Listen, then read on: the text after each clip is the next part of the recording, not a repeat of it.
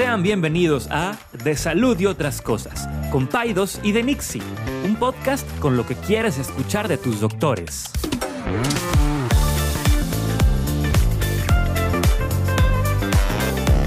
Les recordamos que ninguna opinión o consejo de nuestros anfitriones o invitados sustituye la valoración médica o representa a nuestra institución universitaria o de salud. Con ustedes, Paidos y de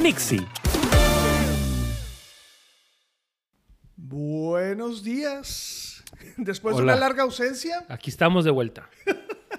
Bueno, de- hubo rumores que si nos habíamos No, peleado, que, que- que sí, que diferencias artísticas. sí, que concep- de concepto. Sí. No, no, no, oiga, pues. No, pues vacaciones. Sí.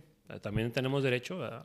Raza, gracias por, por este, por eh, preguntarnos. Aunque ya ahorita ya dejaron de preguntar. No, ya se fueron a escuchar otros podcasts, Pero incluido yo. Sí, sí, este, pero no, de veras, gracias, gracias a la gente que, que nos ha dicho que, que extraña el podcast, que, que ya no está haciendo ejercicio, porque... Sí. Que ya no es lo mismo su trayecto al trabajo.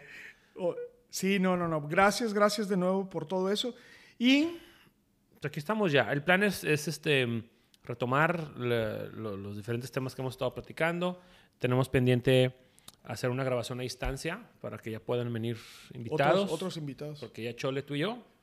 Este, y pues nada, ¿cómo te fue el fin de semana? Pues fin de semana bien, o sea, yo casi no, no hago mucho. Mis hijos todavía andan en... En, Euro- En las Europas. En las Europas. Sí, la gente, te, te digo Sí. que Voy a Europa. voy a Europa. Toda Europa. ¿A qué parte? O sea, a todo el continente. Toda Europa. Este, sí, ahí andan en Suiza, la están pasando bien. En Suiza. Sí, Qué padre. sí, sí, sí, la verdad, este, unas fotos muy bonitas, andan ellos dos solos, estoy emocionado por eso. Te voy a platicar una, una anécdota ahorita. ¿Y tú qué hiciste, cabrón? ¿Yo? Bueno, antes de platicarte... Andas de solterito, no te hagas, te veo así Sí, más como no, soltero, regordete. soltero no, por favor. no estoy soltero. Estoy home, al- alone. Home alone. Home alone. Home alone. No, pues nada, pues este, pues Rebeca, ahí los niños andan en Canadá. Este, ya llevo, ya llevo dos, más de dos semanas sin, sin obligaciones. Ok. No, me ha servido, me ha servido porque, o sea, siempre lo mismo. Las primeras dos semanas, pues está, está padre y ahí estás, este, y le doy más a la chamba y me quedo más tarde en el hospital. Y el domingo, pues allá ando haciéndome menso. Pero ya para la semana 3 dices, bueno, ya. O sea, ya extrañas a los niños, a tu esposa, a tu familia. Este, ya pronto os alcanzaré por allá. Este, y... Te, te da oportunidad de trabajar más y de sacar Sí, pendientes. sí, sí, y- La verdad es que sí. O sea, por ejemplo, ahorita estoy dándole duro a mi tesis. Ya estoy a nada de acabar una maestría. La acabo en agosto. Y le he dado duro a la tesis que Y lo habías dejado la había dejado de lado. Digo, todavía me falta, pero, pero ya voy, llevo un buen, un buen tramo. Este, y, y nada, todavía he visto más a mis amigos. Me he ido a... Yo tengo un hobby que es observación de aves. Ya te había platicado, ¿no? No, ma- ¿qué es esta estupidez? ¿Cómo que estupidez? ¿Qué te pasa? Yo nunca me he burlado de tus hobbies.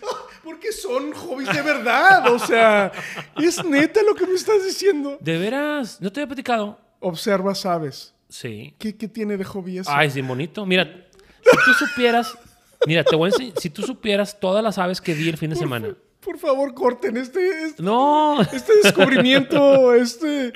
la gente ya lo sabía. La gente que escucha otros outlets. Sí. Es que esto yo lo había platicado en el podcast de Dani. Ah, Y mucha gente ya lo sabe. Mira, mira, mira, mira, mira esto. ¿qué, Mira, es, qué es eso? mira este halcón que vi.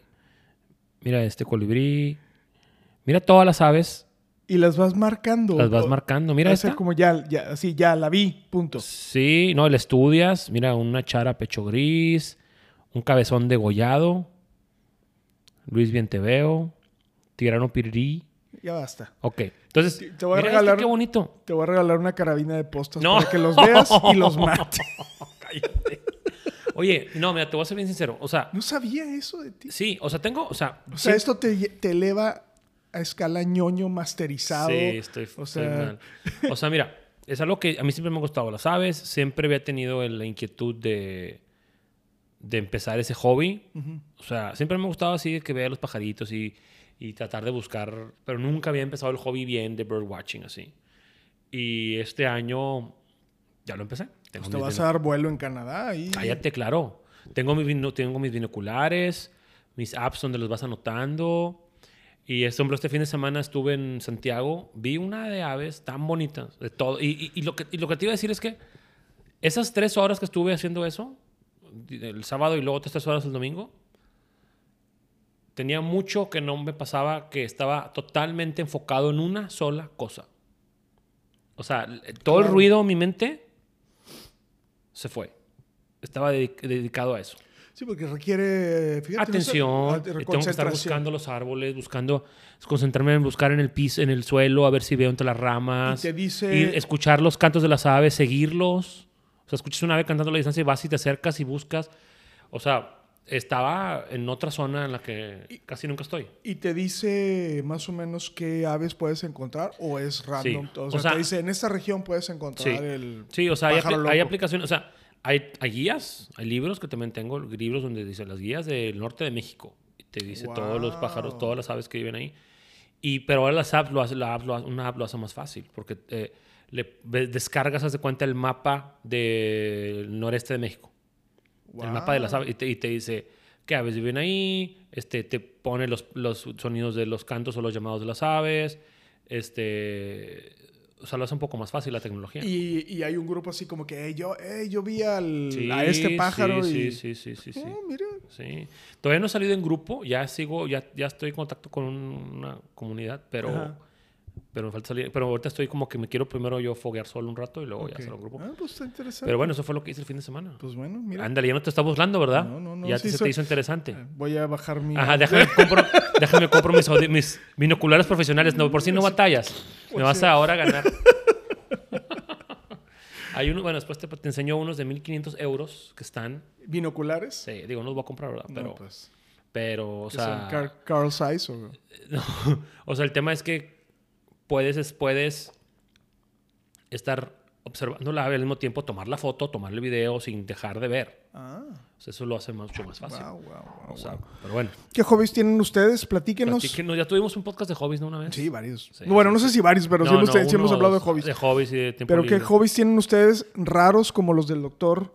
Bueno, no sé si raros, pero... No es raro, pero no es muy común. O sea, no es como que yo frecuentes, te diga, vamos a ponerlos. me gusta ir a jugar golf, pues, doctor clásico, ¿verdad? Sí, O claro, sea, claro. que está bien, digo, cada quien sus hobbies, pero a mí me gusta eso y también me gusta, tú ya sabes, tú coleccionar relojes, que es Sí. otro hobby que tengo, pero, pero bueno, X. Eso fue lo que hicimos el fin de semana. Ya nos alargamos mucho en ese tema.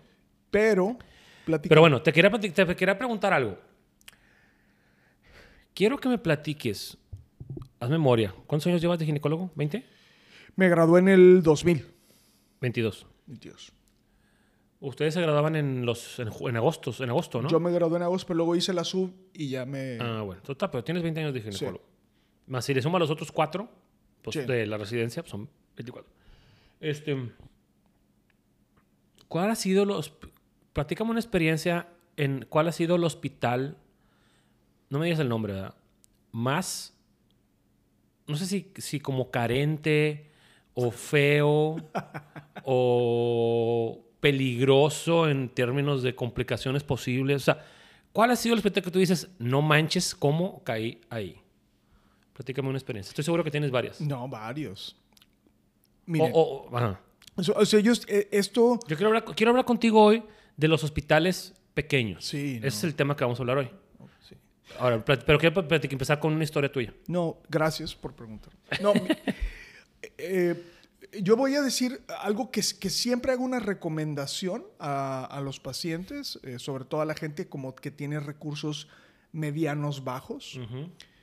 Que es preferible mil veces ir Un a hospital un, público. un hospital público que a un hospital pequeño. Puede ser que me muerda la lengua, puede ser que haya Ahorita cosas que- platicamos pros y contras, ¿verdad? pero, pero, pero en términos generales, eh, meterte a un hospital pequeño, estás jugando con fuego, ¿no? Estás al filo de la navaja, porque la mayoría de esos hospitales, o sea, mantener un hospital es demasiado caro. Sí. Entonces, tener todos los recursos o la- en un hospital pequeñito es muy difícil. O sea, para empezar, no tienen bancos de sangre, o sea, no tienen lo indispensable. O sea, innumerables cosas. Sí. No tienen lo indispensable para el tratamiento de algo agudo. Entonces, la gran mayoría de las personas Ujú. que están allí en un procedimiento, a lo mejor, bueno, pues cu- cu- cuántas veces hemos escuchado esas historias de gente que se ha hecho cirugía plástica en casas o en lugares pequeños, la complicación más pequeña eh, se puede volver una fatalidad. Entonces, Una catástrofe. cuando recién salí, pues obviamente andabas, Claro, Fregado. a todas ibas. entonces ibas a todas y sí me tocó trabajar en unos hospitales. Este, Aquí en de- Monterrey. aquí en Monterrey.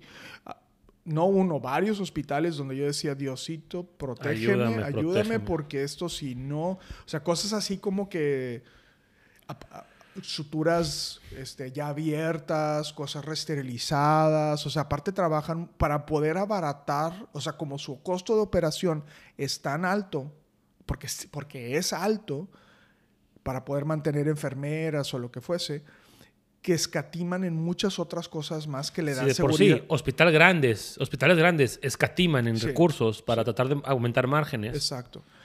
Y la, y la otra cosa es que son hospitales, o sea, que al final del día, y esa es una ilusión también muy típica, eh, yo lo extendería inclusive hasta estas consultas de esos hospitales pequeños, que muchas veces el incentivo es meter mucho dinero, entonces hace cuenta, puede decir que la consulta te valga, no sé, en términos reales, que te valga 150 pesos.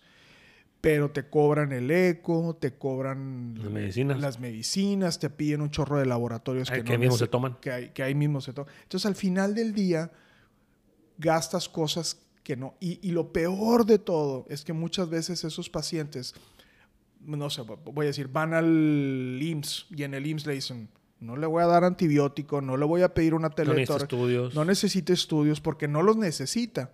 Y entonces el paciente, y, y si le agregas un poquito de maltrato, ¿no? Como de, o de servicio malo, estos pacientes van a este lugar, que es un hospital chiquito, y este y les hacen todas estas cosas y dicen, wow, qué padre, son súper meticulosos y todo eso.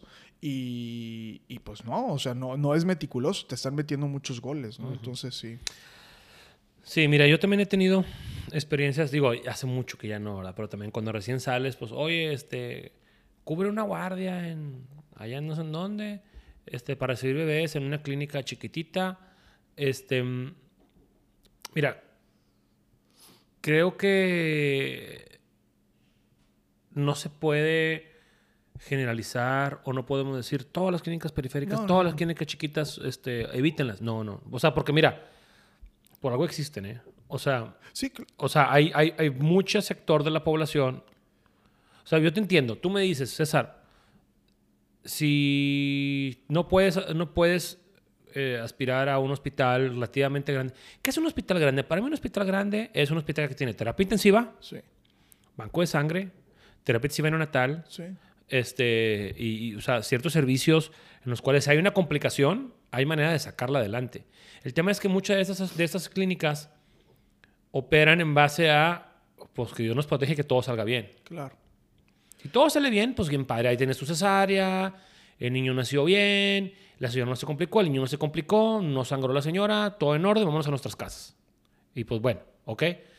Pero donde el niño tenga algún problema respiratorio, donde salga el bebé con un problema del corazón que no sabías, donde la mamá empieza a sangrar y no la, no la alcances, no hay manera. O sea, no hay manera.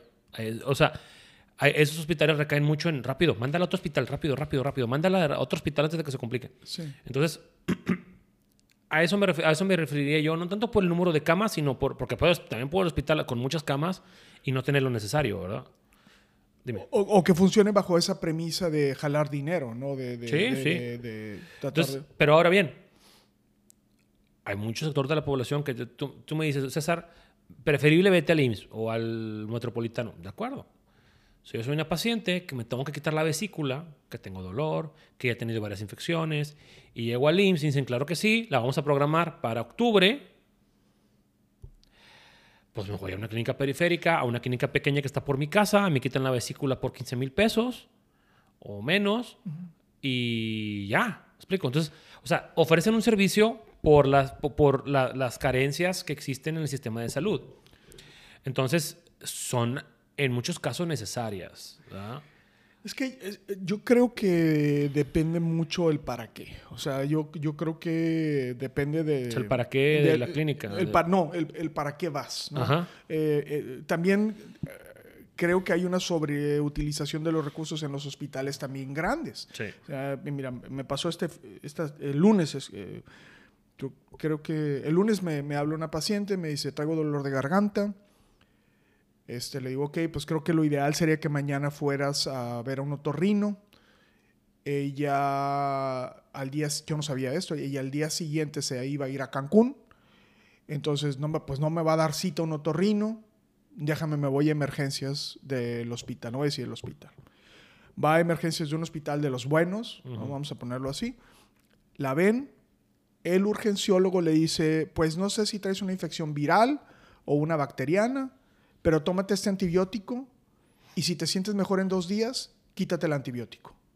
O sea, ma- o sea todo, todo, Tómalo. entonces me habla, me dice, y yo le digo, y, y- y la paciente inclusive se molestó conmigo, me dice, ¿Estás, ¿puedo tomar el antibiótico? Esa fue la primera pregunta. Le digo, sí, sí, sí, lo puedes tomar. Pero, es, pero me dice, pero es que el doctor no sabe si es viral. Pues entonces, pues, o sea, me está...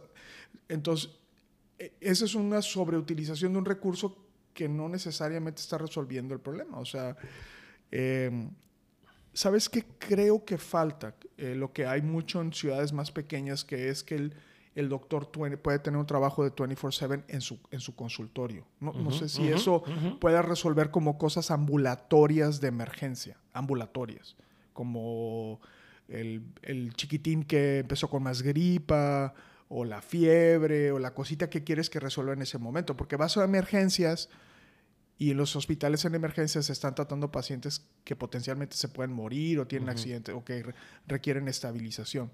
No sé si esas clínicas serían ideales para eso también. Es posible. O sea, mira, un hospital pequeño, en teoría, tiene emergencias, consulta, un pequeño laboratorio, una máquina de rayos X, un quirófano y seis camas de hospital. Así es como, eh, como funciona normalmente. Este, ocho camas. Este, ahora, estamos siempre pensando en los hospitales pequeños de aquí en la ciudad, que es una ciudad de 4 o 5 millones de gentes o más en mil ciudades pequeñas en toda la República, la gente depende de esas clínicas, no. de esos hospitales pequeños, privados, privados, ¿verdad? Entonces, eh, es difícil, o sea, yo me acuerdo un- o sea, una vez donde nace un bebé con un problema y es rápido, llévatelo ya a otro hospital.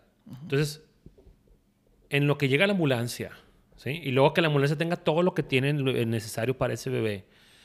En lo que se ponen de acuerdo quién lo va a trasladar, en lo que lo trasladan, en lo que... O sea, se pierde una cantidad de tiempo cuando, cuando lo ideal sería... Lo ideal es que si un hospital atiende partos, pues debería tener una terapia intensiva.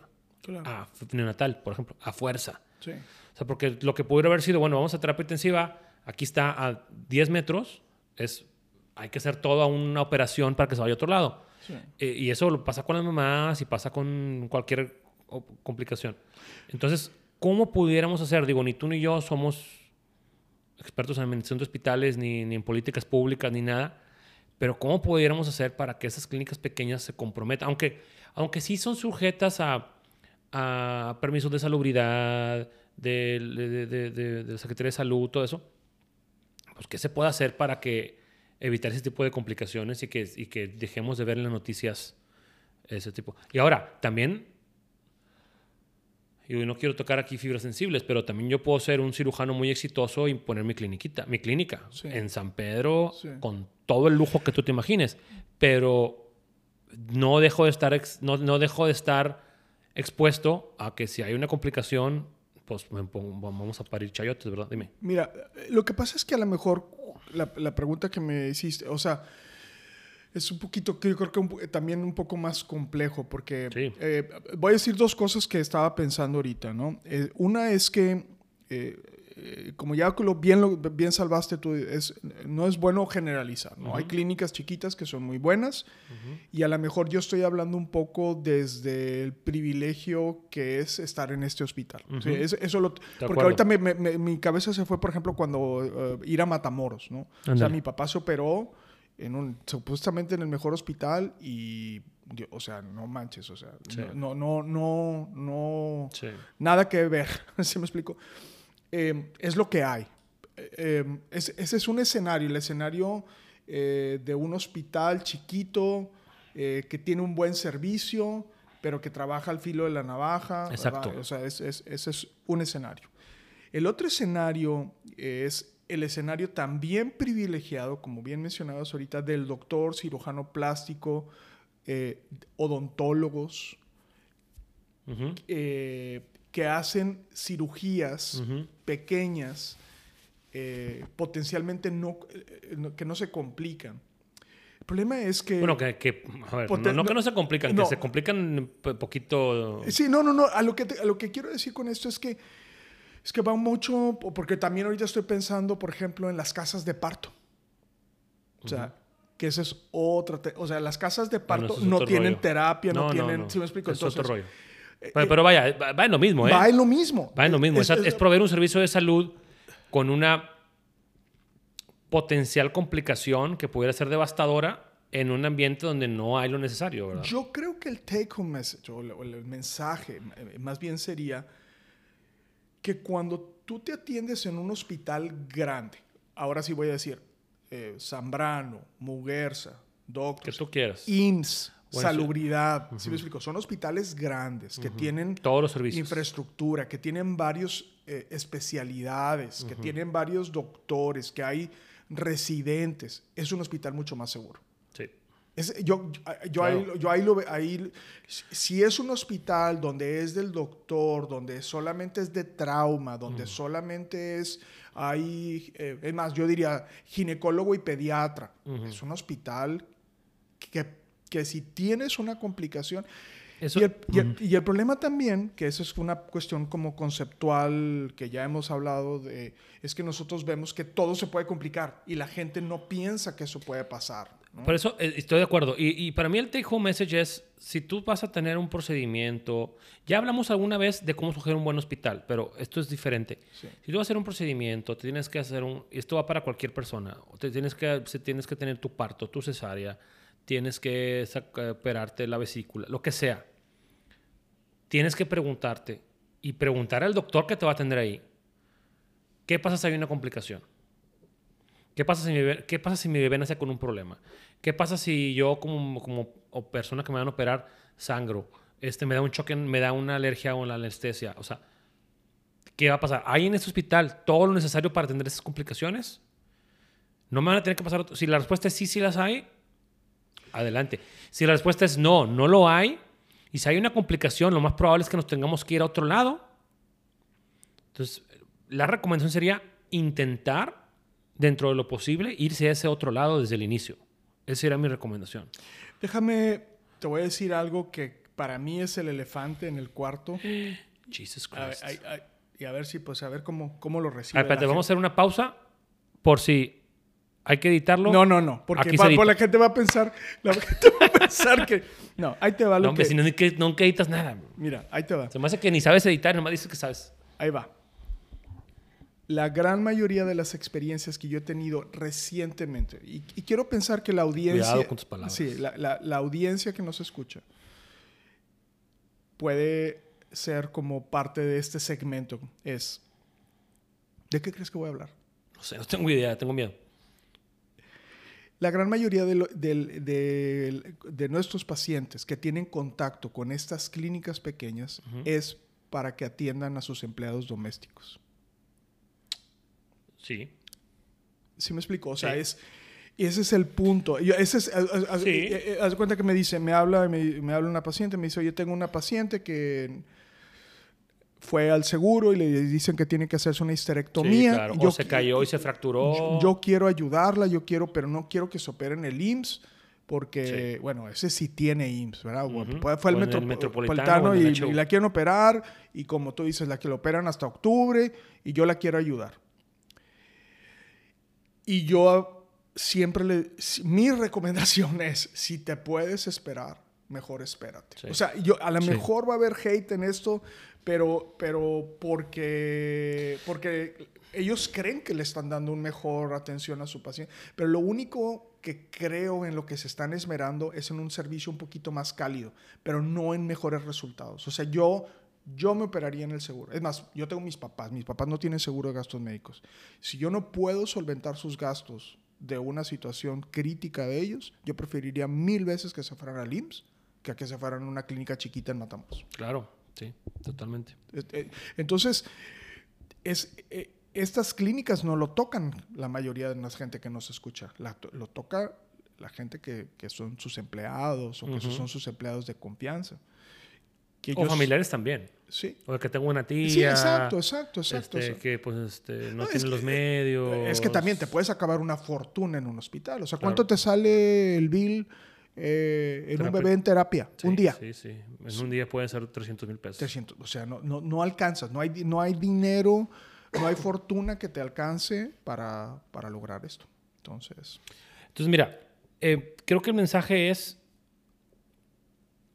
o sea, hay en mil clínicas. Todos los días abren y cierran clínicas de ese tipo, ¿verdad? Clínicas periféricas, pequeñas, chiquitas, que se ofrecen servicios que ya sea o más económicos o con menos tiempo de espera o más rápidos que en otros hospitales más grandes. Em, hay que ser muy cautos. sí. Hay que ser muy cautos. Hay que pensar que todo va a salir mal. Y si hay las maneras, hay la manera en ese hospital, adelante. Ahora, si no hay manera, y si estás en Matamoros, o si estás en. Yo tengo un amigo, un amigo, muy buen amigo mío, pediatra, que tiene una clínica, unos, pero déjame te platico. O sea, este, este buen amigo mío tiene una clínica en una ciudad pequeña de Veracruz. No sé cuál ciudad, una ciudad pequeña. Y, oye, él se esmera por darle calidad Sí, a ese sí, sí, hospital. sí, o sea, él dice, yo me regresé de Monterrey donde me formé de, de- de- de- y, y estoy aplicando allá, ya hice una pequeña terapia intensiva neonatal, estoy capacitando a las enfermeras. O sea, se está preocupando por elevar la calidad y le brinda un servicio a esta comunidad. ¿Ok? Y, y- y hacen lo posible por ser autosustentables en el caso de complicaciones. Pero hay muchos hospitales pequeños donde es rápido, o sea, es como que money grab. O sea, Sí. agarro el, el- el dinero y si algo se complica, vete. sí. ¿Me explico? Entonces, Yo- eso es donde hay que tener cuidado. Yo creo que también, creo que aparte de ese mensaje que dices tú de cautela, yo lo que creo que también es deben de- debemos de hacer un análisis del privilegio en el que estamos. Es- O sea, yo, yo diría que, que pensemos que no somos ni siquiera el 2% de México, así, así de elitista, creo que podríamos decirlo, eh, y, y pensar que la gran mayoría de las personas no tienen los servicios de salud a los cuales nosotros estamos expuestos. Por eso, a veces, cuando un paciente, en el caso específico, ay, esto va a ser, va a ser- cuando el paciente dice rechazo la atención médica, o sea, en mi privilegio rechazo estas posibilidades de seguridad. A nosotros nos vuelve un poquito locos. O sea, pero, pero- quiero como no te entendí. o sea, o sea, cuando el paciente dice no quiero ponerme vacunas, Ah, ya. no, no- quiero tener un parto en el hospital, no quiero este eh, no, no, no quiero tratamientos oncológicos, no, o sea, es ay, caray, o sea, Sí, o sea, tienes ¿sí el acceso y no lo quieres. Tien- Tienes el acceso, tienes el seguro de gastos médicos, tienes la lana y en este privilegio que tú ejerces de poder decidir como cliente, lo rechazas y, y, bueno, pues te puedes tener consecuencias graves, ¿no? Y, Claro. y a veces también, lo, lo- con- hemos sido muy católicos, pero a veces doctores o pacientes que se quieren ahorrar unos pesos, o sea, que son tacaños es- o miserables, y, y se, se operan en lugares de, no, pues, me- y, y fíjate, ¿quién, sa- ¿sabes quién nos ha dicho esto mucho? Los anestesiólogos. Ah, los, anes- toca... los anestesiólogos dicen, oh my God, ¿qué es esto? ¿no? Entonces, eh, pues bueno, ahí está. Pues nada, es, es- Piénselo, es, piénselo, Es, eso. algo para seguir platicando, para decir, ustedes platíquenos si han entendido alguna clínica pequeña, un hospital pequeño, han tenido buena experiencia, mala experiencia. A lo mejor ustedes tienen un hospital pequeño, hay mucha gente que, que, que, eh, acaba siendo, como tú dices, en una casa, en un local ahí, en algún lugar. O sea, no se trata de satanizar estos lugares para nada, estas clínicas chiquitas en las cuales pudiéramos estar trabajando tú y yo en algún momento sin saberlo, lo que sea. Se, trata de reflexionar sobre las prácticas de esos lugares, de tú como consumidor vas a escoger un lugar, porque también mucha, mucha gente que va a estas, o sea, tú, tú, tú, tú sacaste el ejemplo, bueno, mucha gente pues se quiere ahorrar unos pesos. Y, y pero la gran mayoría de las personas es, estoy haciendo un esfuerzo. Sí, sí, sí, sí. Incluso estoy, me estoy descapitalizando. El otro día fue a un hospital grande aquí de la ciudad y en la entrada de emergencias había un anuncio que decía, no tienes dinero para tu operación, te prestamos.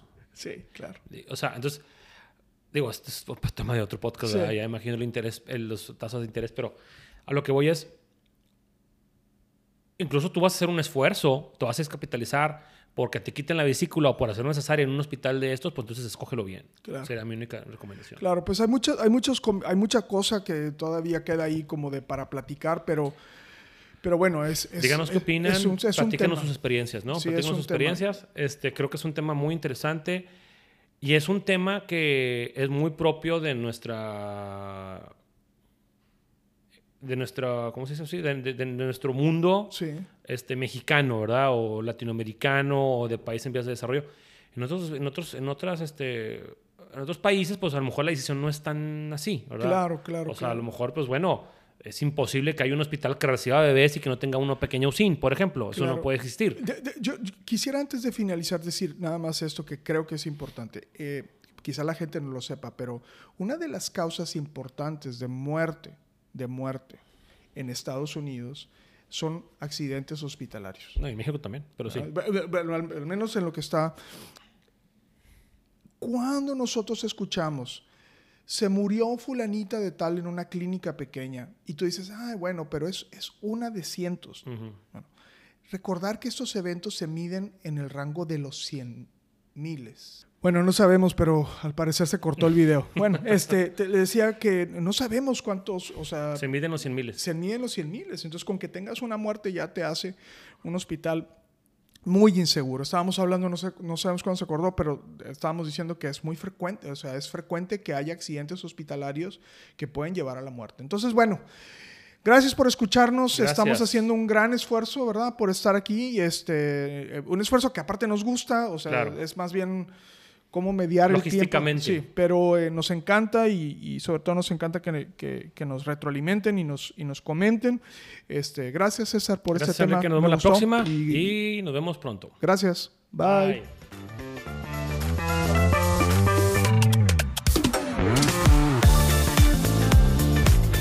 Gracias por acompañarnos en un episodio más de Paidos y de Nixie.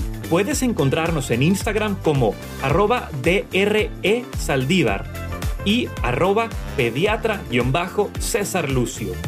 También nos encuentras en YouTube como De Salud y otras cosas by Paidos y de Nixie. Nos vemos en el siguiente episodio.